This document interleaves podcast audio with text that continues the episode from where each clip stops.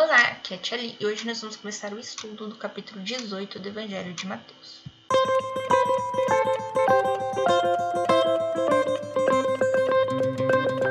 Bem-vindos aos Novenáticos Kids, e hoje a gente vai começar a ler o capítulo 18 do Evangelho de Mateus, e nós vamos dividir o capítulo em três partes. Estamos unidos ao nome do Pai, do Filho e do Espírito Santo. Amém. Santo anjo do Senhor, meu zeloso guardador, se me confiares a piedade divina, sempre me rege, guarde, governe e ilumine. Amém. Em nome do Pai, do Filho e do Espírito Santo. Amém. Humildade, escândalo. Neste momento, os discípulos aproximaram-se de Jesus e perguntaram-lhe: Quem é o maior no reino dos céus? Jesus chamou a criancinha, colocou-a no meio deles e disse: Em verdade vos declaro, se não vos transformardes e vos tornardes como criancinhas, não entrareis no reino dos céus.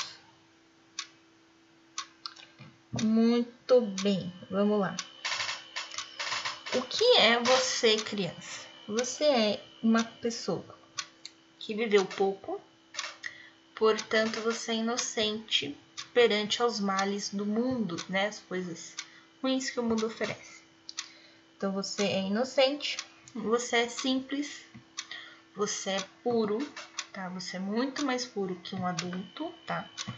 Porque você não passou por certas coisas, né, que o mundo oferece. E muitas, inúmeras vezes, né, os adultos nos protegem dessas coisas ruins, tá? Então, guru. E vocês são especialmente humildes, tá? São humildes, né? Vocês são muitos. Essa humildade não é pobreza, mas essa humildade é de você poder chegar e falar: pai, eu quero isso. Simples, ponto. Né? Aí seu pai vai te explicar se ele pode te dar, se ele não pode te dar, se é a hora, se não é a hora e tal. Mas você tem a humildade de chegar e pedir. Né? E é isso que ele fala que a gente deve fazer.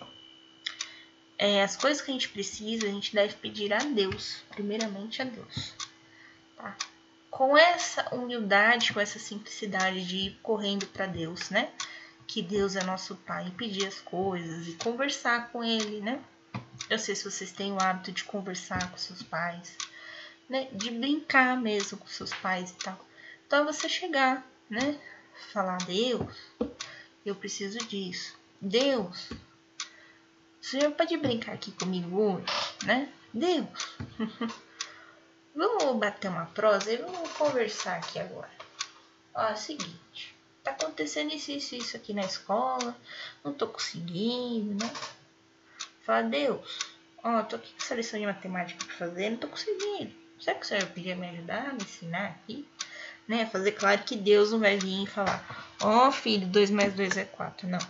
Mas, quando a gente pede, né, conversa, né, a gente vai vendo que as coisas vão ficando mais claras, né?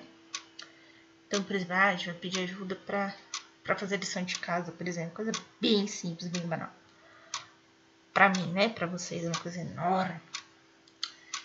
E aí, de repente, você lembra do que a professora disse, ou você se lembra que tinha alguma coisa no livro, você se lembra da onde está a revista que você pode fazer o corte e recorta, enfim. De repente, pluf, você lembra, né? Só que a gente só pode lembrar daquilo que a gente prestou atenção, né? Então aí, puf, você lembra que você dormiu na hora que o professor explicou, né? Enfim. Então é. Putz, eu dormi na hora que o professor explicou. Ah, vou pedir ajuda para minha mãe, né? Ah, vou pedir ajuda pro meu pai. Quem sabe eles sabem, eu consigo fazer a lição. Então, é, quando a gente convida Deus para estar conosco, é no nosso dia a dia é uma atitude humilde, né? simples, singela e até mesmo né, inocente. Então é isso que ele pede para a gente fazer, né? A gente chamar Deus, né, para estar conosco, né? para participar conosco das coisas que vão acontecer no nosso dia a dia. Muito bem. Versículo 4. Aquele que se fizer humilde como esta criança será maior no reino dos céus. E o que o recebe em meu nome, a um menino como este é a mim que recebe. Mas se alguém fizer cair em pecado um destes pequenos que crê em mim, melhor fora que lhe atassem ao pescoço a mó de um moinho e lançasse ao fundo do mar. Ou seja, olha a responsabilidade que eu tenho fazer um podcast para vocês. Então eu tenho obrigação, né? Pelo que ele está falando aqui, de receber vocês.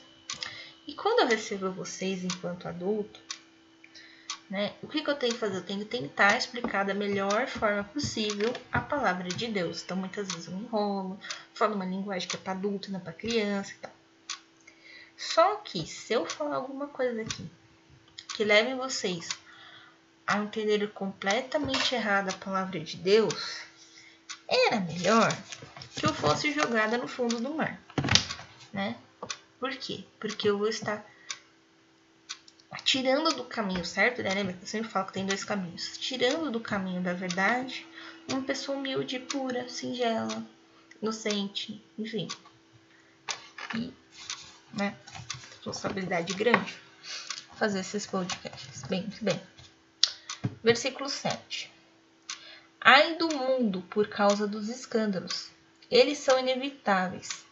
Mas ai do homem que os cala por isso, se tua mãe ou teu pé te fazem cair em pecado, corta-os e lança-os longe de ti. É melhor para ti entrares na vida coxo ou manco, que tendo pés e mãos, e serem lançados no fogo eterno. Então, mais uma vez, eu vou falar aqui. Se você vê que tal coisa, tal situação vai te levar para o pecado, não vai. Né? Então, então, por exemplo, às vezes você. Vou dar um exemplo bem Vou pegar um exemplo simples, né?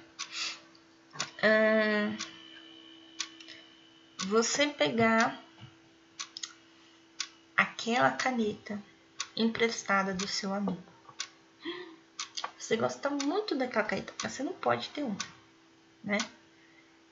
E aí, toda vez que você pega aquela caneta emprestada, hum, você tem vontade de pegá-la para si. Então, não peça a caneta emprestada, né? para esse amigo. Peça para outro amigo ter uma caneta mais simples. Ou faz a lápis, né? Fala, professora, por favor, posso fazer a lápis? Esqueci a caneta. Né? Faz a lápis, não sei, dê um jeito. Né? Mas não peque, tá? Então, é, evite pecar sempre que possível. Melhor você entrar no reino dos céus sem nenhum pecado do que um mísero pecado, um pecadinho pequenininho, te levar para o inferno. Certo? Então, para finalizar, o podcast está ficando longo. Uh, versículo 9. Se teu olho te leva ao pecado, arranca-o e lança-o longe de ti. É melhor para ti entrares na vida cego de um olho que seja jogado com teus dois olhos no fogo da hiena. Então, GN aqui também é uma referência ao inferno. Então, você está vendo um desenho.